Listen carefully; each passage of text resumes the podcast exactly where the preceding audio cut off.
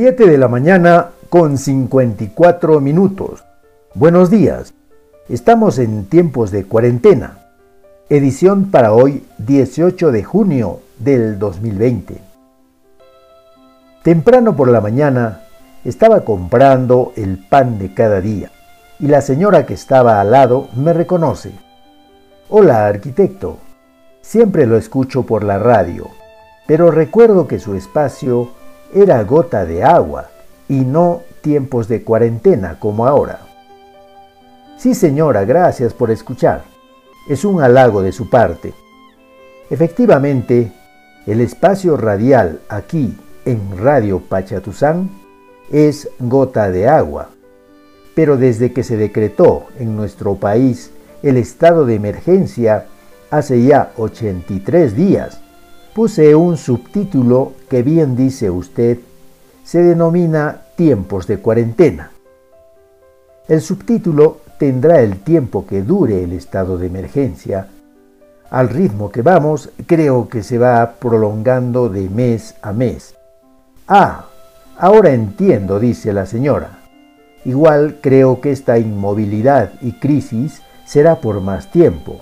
Ese virus ya llegó, no sé por qué es tan malvado. Hay tanta maldad, tanta muerte, vuelve a comentar la señora al tiempo que se despide. Bueno, en realidad debemos diferenciar entre lo que es malo y lo que es la maldad.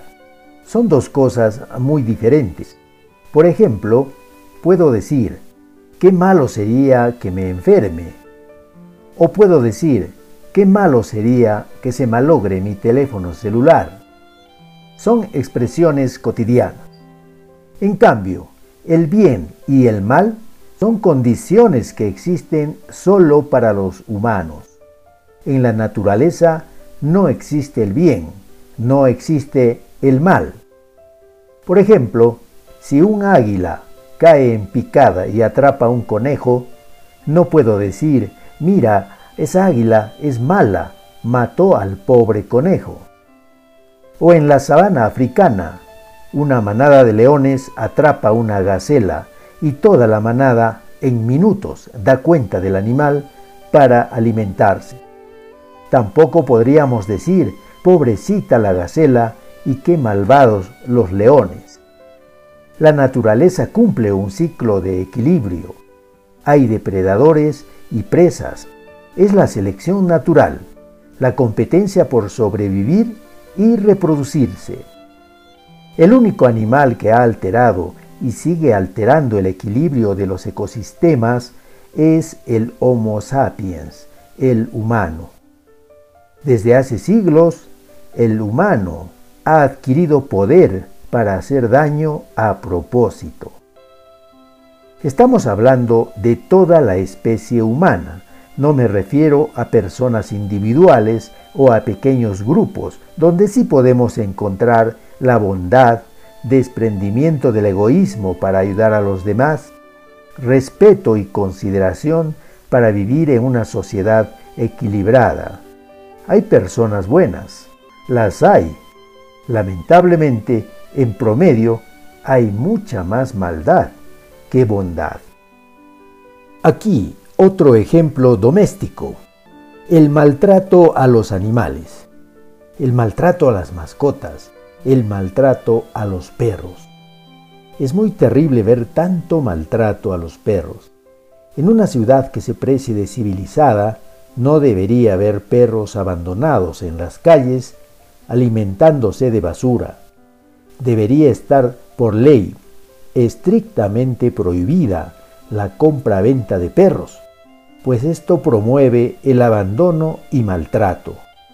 Debería estar por ley prohibida la manipulación de cruce de razas, porque esto promueve la agresividad, tanto de animales como de personas.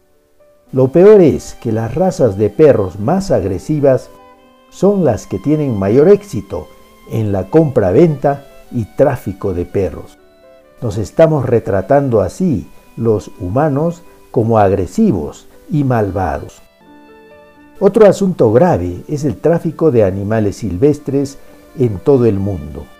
es solo por capricho y vanidad querer tener como mascotas animales silvestres que jamás se adaptarán a la vida del humano. Es puro negocio y tráfico hacer suplementos de colágeno con aletas de tiburón. ¿Por qué? Me preguntaba mi amigo Percy al salir de la farmacia con sus cápsulas de aleta de tiburón. Es pura maldad, le digo. ¿Sabes cómo matan a los tiburones? Se hacen a la mar los pescadores, pescan a los tiburones y en la plataforma del barco pesquero les cortan las aletas. Y así, heridos y vivos, los arrojan al mar para que en muchas horas de agonía mueran estos magníficos animales. Y son por miles y miles. Es de terror. En un dato de la revista Ars Media, son 250.000 tiburones asesinados en un día en los mares de China y el sudeste asiático. Esto para hacer sopa de aleta de tiburón y para hacer cápsulas de colágeno. También en China, y eso lo sabemos todos, el tráfico y la manipulación desmedida de otros animales silvestres ha producido un proceso que los científicos llaman zoonosis, es decir, un virus de un animal silvestre pasa al humano. El virus muta, cambia y así desata la crisis de salud que estamos viviendo. A la fecha ya son más de 6 millones de personas contagiadas en el mundo con el COVID-19 y los fallecidos superan los 382 mil. El humano entonces paga las consecuencias de su maldad, sin que esto signifique venganza por parte de la naturaleza. La venganza es también una condición solamente de los humanos. Gracias amigos, hasta la próxima.